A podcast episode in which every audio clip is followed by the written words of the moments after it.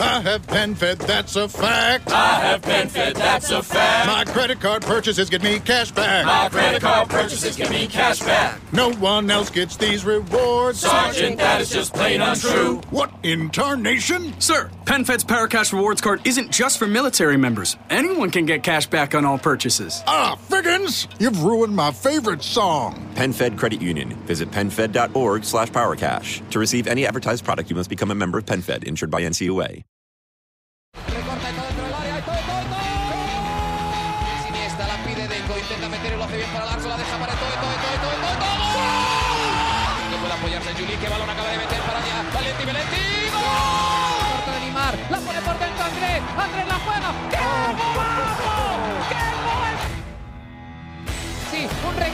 El segundo disparo,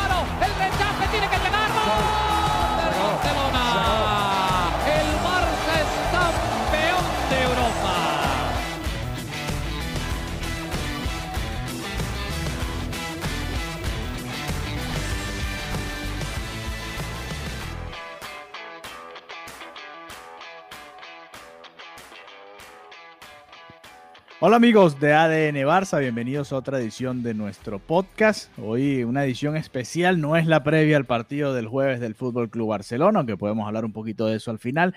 Nos estamos conectando hoy junto a Mariana Guzmán para hablar de la Superliga Europea y todo lo que ha sucedido desde que el Barcelona quedó campeón en la Copa del Rey el sábado en la tarde para mí, noche para Mariana. Y después de eso, el domingo ni siquiera nos dejaron celebrar un domingo tranquilo de título, sino que explotó esta noticia que tiene al mundo del deporte y del fútbol en específico, hablando ya prácticamente por un par de días completos. Mariana, desde Barcelona, ¿cómo estás? ¿Qué, ¿Cómo se siente todo allá en Barcelona? ¿Qué ha dicho la afición culé? Eh, vimos hoy pancartas en las afueras del, del Camp Nou, eh, los socios, algunos molestos, otros encantados con la idea de jugar con equipos grandes todo el tiempo. Eh, ¿Cómo te sientes y cómo se siente el barcelonismo por allá en Barcelona, España? Hola Alejandro, ¿qué tal? Bueno, no, no hay fanáticos fuera del Camp Nou. Hoy pasé dos veces por ahí, paso todos los días por el Camp Nou y no, no había nadie con pancartas. Em, lo que sí hay son muchos comentarios, ¿no? Muchos comentarios en las redes, más que todo por, por el ruido que puede hacer que esta iniciativa sea presidida por, em, eh, por eh, Florentino Pérez, ¿no? Eh, creo que en, en las redes sociales el mayor ruido viene por eso, por el hecho de que sea el presidente del Real Madrid, que sea el presidente de esta iniciativa. Y mm, ayer estuvo en el Chiringuito de Jugones, un programa que, que, bueno, que tiene mucha audiencia, ¿no? Hay que, hay que decirlo. Estuvo dos horas completas, lo que me pareció increíble. Yo pensé que estaría, no sé, 10 minutos, 15 minutos, que respondería tres o cuatro preguntas, y estuvo dos horas entero ahí eh, conversando, ¿no? Sobre que la idea de él era básicamente salvar el fútbol. Él comentaba que, por ejemplo, las pérdidas del fútbol ascienden a 5 mil millones con la pandemia y hablaba de que al final lo que da el dinero son los 15 fijos que juegan entre ellos todas las semanas, que busca precisamente hacer esto el mayor espectáculo del mundo. Estos 15 fijos son los grandes, ¿no? Los grandes de Europa, los que uno siempre quiere ver enfrentándose, eh, un Manchester, eh, por supuesto, el, el, el Barça, el, el Madrid, eh, no sé, la Juventus, etcétera. Entonces, hablaba de este planteamiento, hablaba de que era falso cómo estaban manipulando la información, de que iba a acabar con, unas, con las ligas domésticas, las ligas de cada país. Y mm, hacía mucho énfasis en eso, ¿no? Que él quería salvar el negocio del fútbol, que es el deporte rey, que está muy golpeado por la pandemia, y piensa que haciendo este nuevo formato, los equipos van a tener lógicamente, un ingreso mayor. Las redes sociales que decían, que, que, manifestaban los culés, que se siente aquí, bueno, en primer lugar, el ruido que hace que sea Florentino Pérez, uh -huh. como es históricamente eh, sabido, el, el, Real Madrid para los culés ha sido muy beneficiado en todo lo que es esta, esta competición, en todo lo que es la, la Champions League, y que ahora sea el presidente del Real Madrid el que lleve esto es como un poco chiste, ¿no? Eh, eso es al principio lo, lo, que hacía más ruido. Y luego ya lo, lo, que eran los comentarios de, bueno, y ahora él va a salvar el mundo del fútbol. Eh, conversé con, con, catalanes, culés, y, me decían que, que, a muchos no les hacía de verdad demasiado ruido en lo que era la Superliga, no estaban así muy en contra Sin embargo, tenían como esa distancia con, eh, con, con eh, Florentino, ¿no? Como, como presidente de esta, de esta competición. Y ya luego hemos visto a lo largo del día, ¿no? Cómo se han ido posicionando, cómo varios se han bajado del barco. Y creo que todo eso ha influido muchísimo en el caso de que Laporta no haya hablado el día de hoy, que eso también es interesante porque se hablaba de que Laporta saldría hoy a comentar sobre esto. Le preguntaron ayer a a Florentino en el chiringuito, mira, te, te, costó mucho convencer a Laporta. No, por supuesto que no, que él es un hombre que también trabaja por el bienestar del fútbol y los medios esperaban que él se él declarara el día de hoy. No declaró y parece que va a esperar a que esto tome un poco más cauce, qué va a pasar en las últimas horas, si se van a continuar saliendo equipos, si esto de verdad no tiene ningún sentido y que lo más importante es que pase primero por la junta de socios. De hecho, hay algo súper importante y es que hay una cláusula cuando el Barcelona firmó que decía que todo estaba sujeto a la decisión de los socios. Es decir, si el Barcelona se quiere salir de esta Superliga, puede hacerlo perfectamente por esta cláusula en el contrato, sin ningún tipo de repercusión. Claro, eh, y ahí es donde, bueno, eso, eso llegó hoy, ¿no? Porque a mí me extrañaba que no lo haya anunciado, por ejemplo, y, creo que no era la idea inicial, me da ese sentimiento o ese feeling porque, el, a ver, en el anuncio que hace el Barça el, domingo, bueno, sí, era la madrugada del domingo, ¿no? O la madrugada del lunes para ustedes, la tarde del domingo para nosotros. El, sí, yo me enteré ayer. Yo me desperté con esa noticia. Claro, claro, ustedes allá no estaban durmiendo, nosotros acá estábamos terminando el fin de semana, que también es un horario relativamente muerto, ¿no?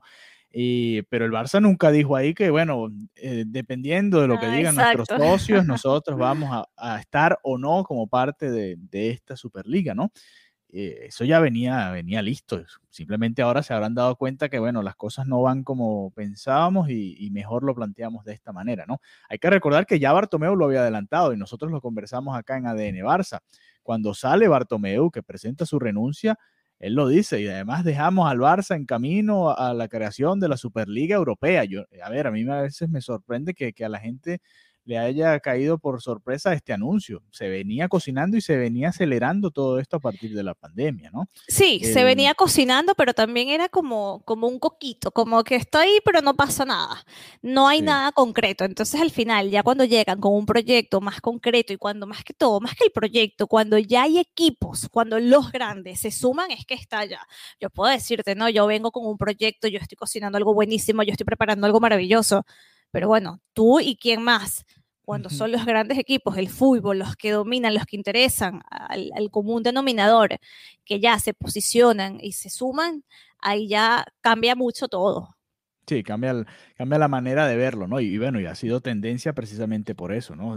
todo el mundo opinando al respecto, porque a ver, no es solo el, que estos 12 clubes, al principio se quería que fueran 15, ¿no? Y el, el PSG, el Dortmund y el Bayern, creo que eran los, los tres que no, al final decidieron no estar.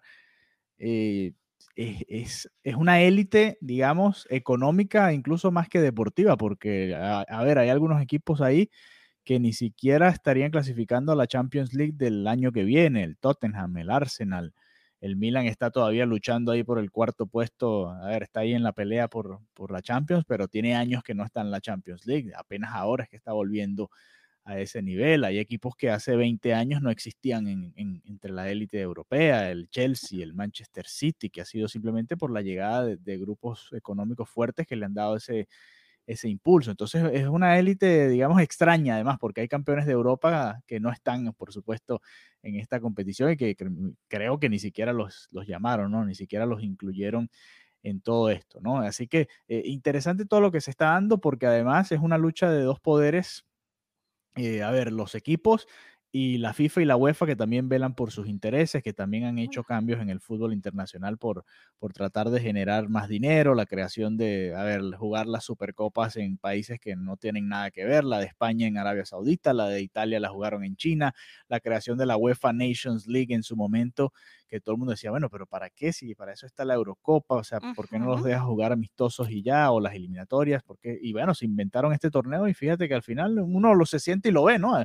Claro. es interesante ver Alemania, España, ver eh, Holanda, Portugal, que fue la final pasada.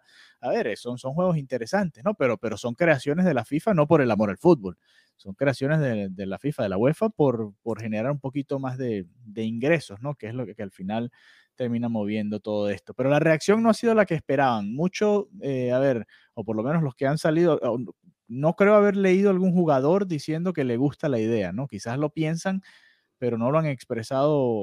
es complicado, es complicado, porque te estás exponiendo a una sanción, que en el caso de que eso no se termine dando, no sabes qué pueden hacer con tu carrera, si te prohíben jugar, si esto no pasa, si esto se queda aquí y te prohíben jugar Champions, si quedas rayado, que no vas a poder jugar en el Mundial, o sea, se acabó tu carrera. Entonces yo creo que para los jugadores lo mejor que pueden hacer es la prudencia máxima en estos momentos y ya, yo, yo si fuera jugadora, yo creo que yo no saldría a decir absolutamente nada hasta, no sé, hasta que ya tuviera la certeza de que no va a perjudicar mi carrera, porque al final, independientemente de que juegues en un club o en otro, quieres disputar competición, quieres competir, ¿no?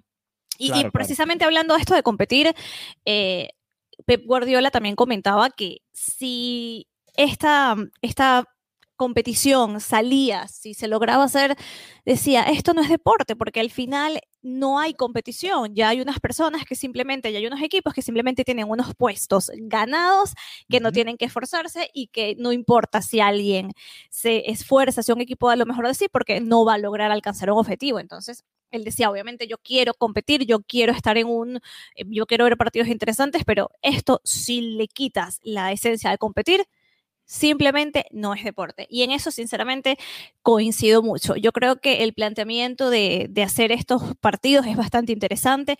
Por supuesto que es súper atractivo y que iba a generar muchos ingresos económicos, pero creo que se planteó muy, muy mal porque aniquilan esa idea de competición, esa emoción de, de qué puede pasar y de que el equipo pequeño pueda de verdad crecer, que pueda lograr acceder a llegar a Europa y a competir con los grandes, ¿no? Y también a dar la sorpresa, porque si no, ya más nunca tendremos sorpresas en el fútbol. Veremos siempre a los mismos equipos, independientemente de la calidad que tengan.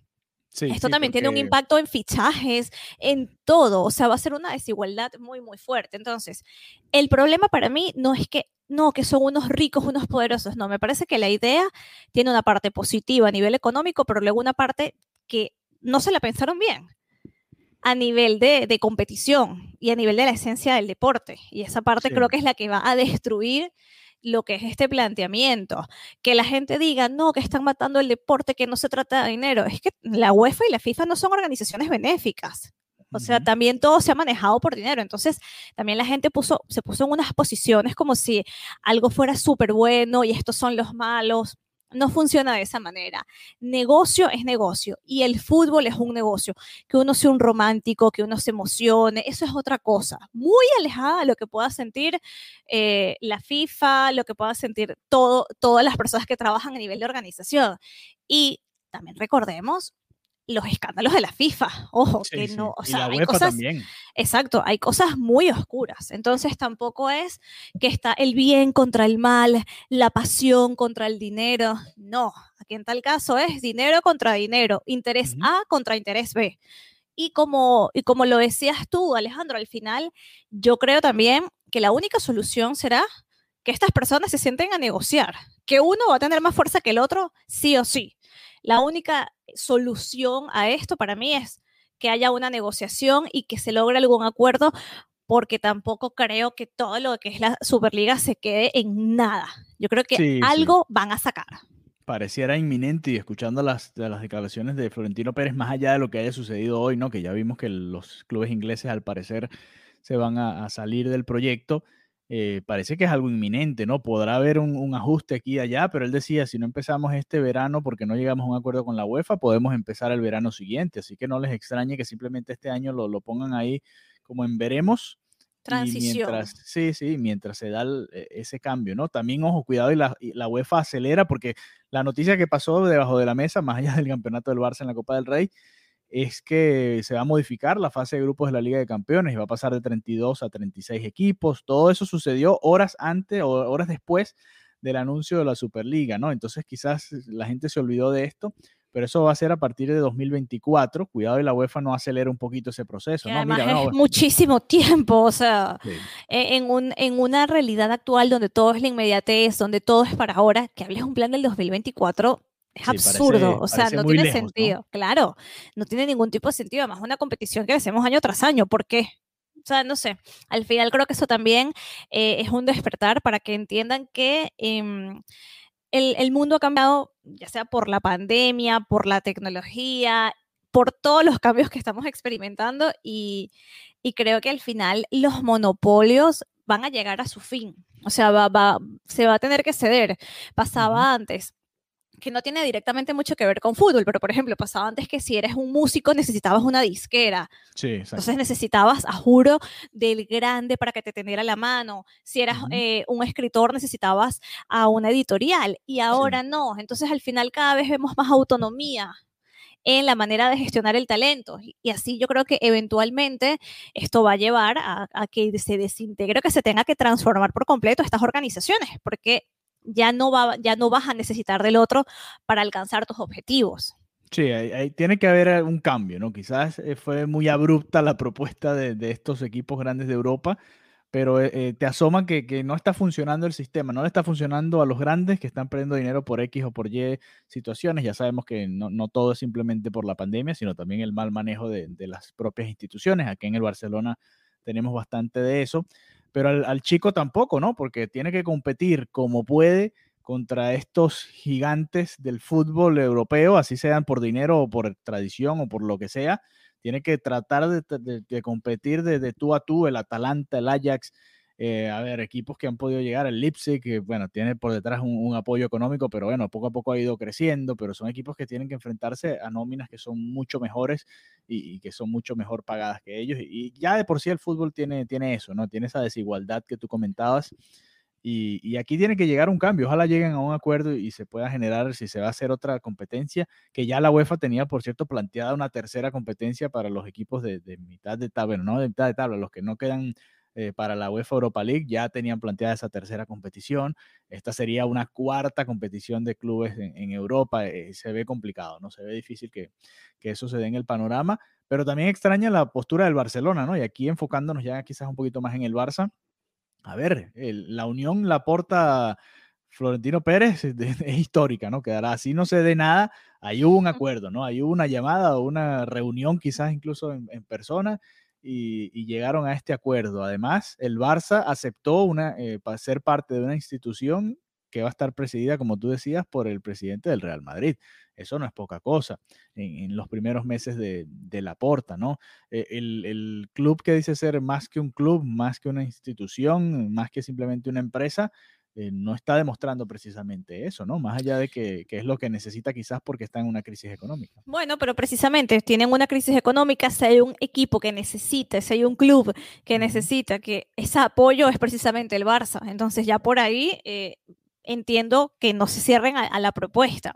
Eh, de todas maneras, eh, la Porta no ha dicho nada. Aquí podemos decir que no pasó y que los socios dicen que no y se acabó la historia. Claro, ha, claro. ha sido muy prudente la Porta en estos momentos. Em, supuestamente, bueno, según medios, eh, la Porta estuvo hoy conversando con Kuman sobre este proyecto, también va a hablar con los capitanes, entonces también en función de esa respuesta, yo creo que más allá de lo que pueda decir Kuman o los capitanes, el rumbo lo va a marcar los equipos que se vayan saliendo poco a poco y lo que vaya pasando a nivel mundial, porque tampoco Sí. puedes ir contra la corriente. En un punto ya, yo creo que de cara, y también eso va a influir en las votaciones de los socios. ¿Qué van a supuesto. No, decidir y- los socios? Y creo que llegó tarde esa conversación, todas esas conversaciones eh, con el capitán, con los entrenadores, con, con- incluso con los propios miembros del- de la institución, los que tengan responsabilidades ahí, debió haber venido antes, ¿no? Mira, esto va a salir el domingo para que sepan, están avisados, esto es lo que va a suceder, eh, y escuchar las opiniones, ¿por qué no? A ver qué, qué piensa la gente, porque es, todo un mundo del fútbol, ¿no? No es solamente estos eh, directivos que se están poniendo de acuerdo y, bueno, faltó esa comunicación. Esa, la parte del mercadeo de la Superliga no comenzó nada bien, ni en lo interno ni en lo externo, porque obviamente ni, ni siquiera, a ver, no, no había, qué sé yo, una página web explicando, con, porque ayer el Florentino decía, no, es que nosotros vamos a ayudar a los equipos chicos. Bueno, pero a ver, ¿dónde, está, el, ¿dónde está la plataforma? ¿Dónde está, o sea, qué, qué es lo que se va a hacer? Ustedes le van a regalar dinero a los equipos simplemente como para, bueno, ok, quédate callado y y ya te estamos ayudando, no te puedes quejar de que nosotros juguemos en esta Superliga o, qué es lo que está sucediendo realmente, ¿no? Eh, todo eso quedó muy a la deriva y, por eso creo que también a eso se debe el, tour de medios que está haciendo ahora Florentino Pérez. Iba a estar hoy en el Carrusel Deportivo, eh, ayer estuvo en el Chiringuito, está, está haciendo toda esta gira de medios tratando de justificar, ¿no?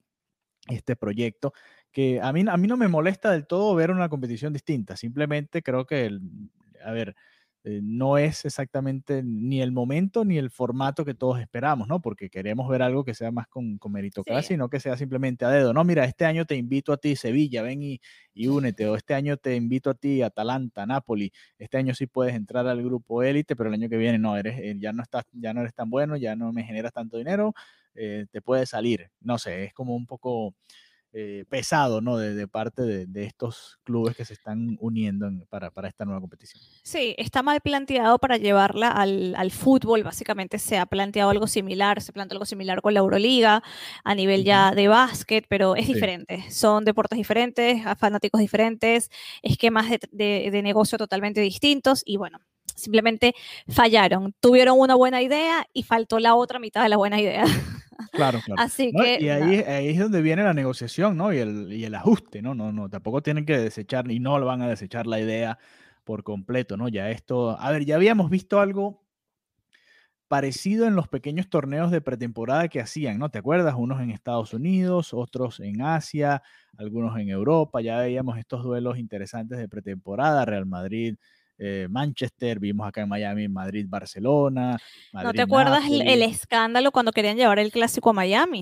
Querían traerse, querían traerse al Barça también a jugar en plena liga. Creo que la temporada pasada, antes de la pandemia, querían traerse al Barça a jugar para acá y devolverse y volver a jugar allá unos días después. ya, ya todo eso se estaba planteando. Todo eso hay que, hay que hay que ajustarlo y, darle una, vuelta, ¿no? A ver qué, se puede hacer. También, qué sé yo, ponerle un límite también a, los fichajes, al, costo de la plantilla por cada equipo, porque, a ver, al final los que están defendiendo a la, FIFA o a la UEFA en este momento están diciendo, no, pero bueno, esto es culpa de los equipos, pero también a la larga es culpa de la FIFA, ¿no? La FIFA es la que le permite a todos estos equipos eh, gastar esa millonada y, bueno, y que siga el espectáculo, ¿no? A ellos les conviene, por supuesto. Mira, tienes dos megas, eh, lo vimos con el PSG Bayern Múnich. Lástima que había varias lesiones, pero tienes dos mega equipos jugando uno contra el otro en la Champions League y la UEFA se estaba frotando las manos mira, qué, qué, buen espectáculo estamos viendo, ¿no? A ellos no les importa si, si el Bayern se compró a todos los mejores jugadores de los equipos de Alemania y no le importa si el PSG se compró a los mejores jugadores de Francia y los de algunos de los otros equipos de Europa. O sea, a, ellos, les importa que, que se está viendo un, gran espectáculo, ¿no? Pero bueno, se abren muchas puertas, ¿no? Yo creo que es un momento, más allá de que se, da o no, ya esto marca un, un punto de, bueno, ya se ve la intención de ciertos equipos, así que ojo con la UEFA, ojo la FIFA con, con qué sucede ahora, porque la verdad que de aquí para adelante puede pasar cualquier cosa, ¿no? Se pueden reunir y decir, bueno, está bien, vamos a hacer eh, una especie de torneo, pero no va a ser exactamente así como tú quieres, tienes que tener estos requisitos, o, bueno, o no va tu torneo, pero entonces tienes que darme más premios en la Champions si llego a cuartos, octavos o, o a la final. Por ejemplo, yo estaba repasando las cifras y está entre 60 y 80 millones de euros por ganar toda la Champions, que al final no es tanto, ¿no? Cuando vemos las nóminas actuales de, los equipos más importantes de Europa. Entonces ahí tienes que también entender un poco el, negocio y eso también ayudaría a los equipos pequeños. Si el Atalanta se vuelve a meter a cuartos de final, bueno, ahí tiene un, poquito más de dinero. El Leipzig, el Lyon, que han llegado en, las últimas ediciones a estas instancias. El Chelsea, que no le hace falta dinero, pero que tenía tiempo sin clasificarse a este tipo de, de, instancias en la Liga de Campeones. Entonces, todo eso se va abriendo ahí en, ese debate y creo que va a ser interesante qué va a pasar ahora. El, el Barça juega el jueves, este miércoles va a tener que hablar Ronald Koeman y le van a preguntar a Ronald Koeman sobre toda esta situación. Y creo que por eso se dio esa reunión de la porta, ¿no? Él habrá dicho, yo prefiero hablar con Kuman hoy para que Kuman tenga mi versión, la versión de la institución, porque va a salir a los medios a hablar y, después quizás la porta saldrá a dar él su, propia opinión al respecto, ¿no? Yo creo que ya de aquí a mañana se, se tendrá algo más, habrá, muchas más noticias, no, mañana, mañana miércoles, miércoles 21. Exactamente, sí. Habrá más noticias y en función de eso también él responderá o, o se limitará a, a no, a no decir absolutamente nada al respecto, ¿no? Porque tampoco es competencia de él. Así como Zidane no quiso hablar del tema, también puede ser que él precisamente se desvincule de, de opinar al respecto. Sí, claro, está en todo su derecho. Puede decir, mira, eso es algo que se están planteando las directivas, pero bueno, lo que pasa es que Kuman, Zidane es experto, ¿no? Pero Kuman también... No tanto. no, le gusta, le gusta el- el- la confrontación en, en los medios, ¿no? O dar su opinión. Hay gente que simplemente le prefiere quedarse callada, como lo es Zidane, y, y hablar del, del fútbol y ya.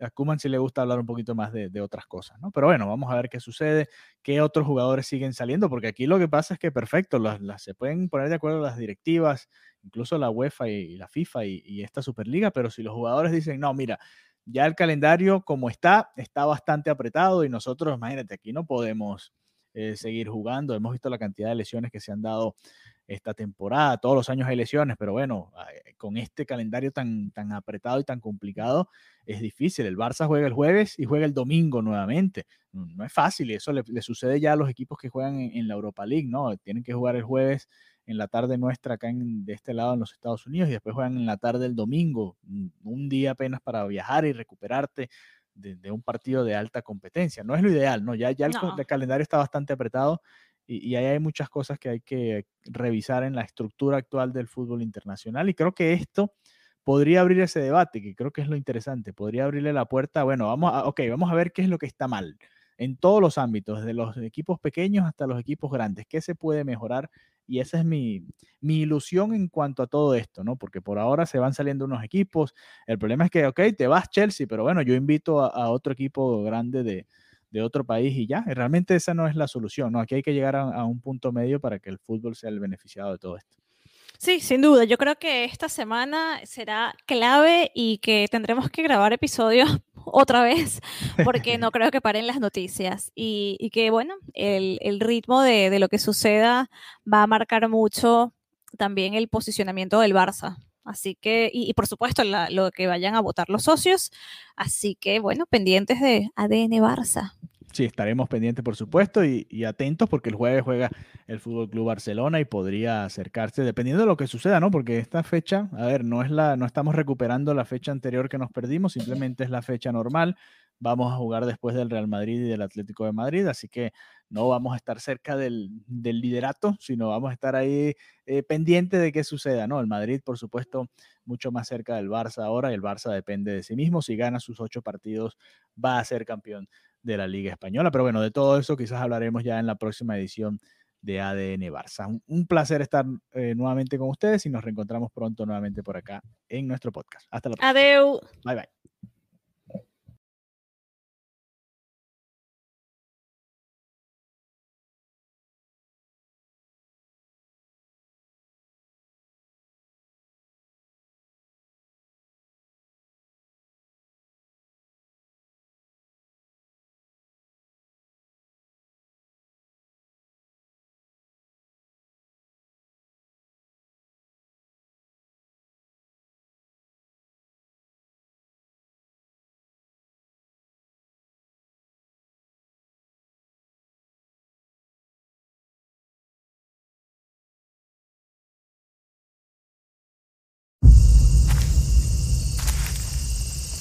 Viernes.